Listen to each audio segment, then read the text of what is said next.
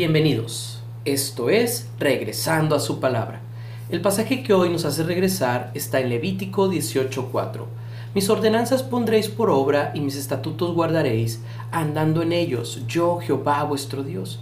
Muchas de las personas que deciden leer la Biblia en un año se detienen y abandonan el proyecto cuando van por la mitad del libro de Levítico. Después de la fascinante narrativa de Génesis y la dramática liberación del pueblo en Éxodo, Levítico parece desarrollarse con toda la emoción de un manual técnico para clérigos antiguos. Pero no dejes que los detalles sacerdotales te engañen. Se trata de un texto para peregrinos, una guía de vida para la gente que ha sido librada de su pasado y que va de camino a un futuro glorioso planeado por Dios. En el centro del libro encontramos el encargo de Dios a su pueblo, les dijo que no debían imitar el pueblo de Egipto, donde habían estado, ni las prácticas de los de Canaán, a donde iban.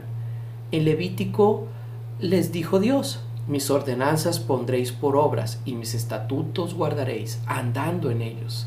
Levítico también está lleno de figuras del lenguaje acerca de la salvación de Dios, figuras que fueron usadas casi 1500 años antes de que naciera Jesús. Toda ofrenda y sacrificio señala a la cruz de Cristo, el Cordero de Dios que quita el pecado del mundo. Juan 1.29.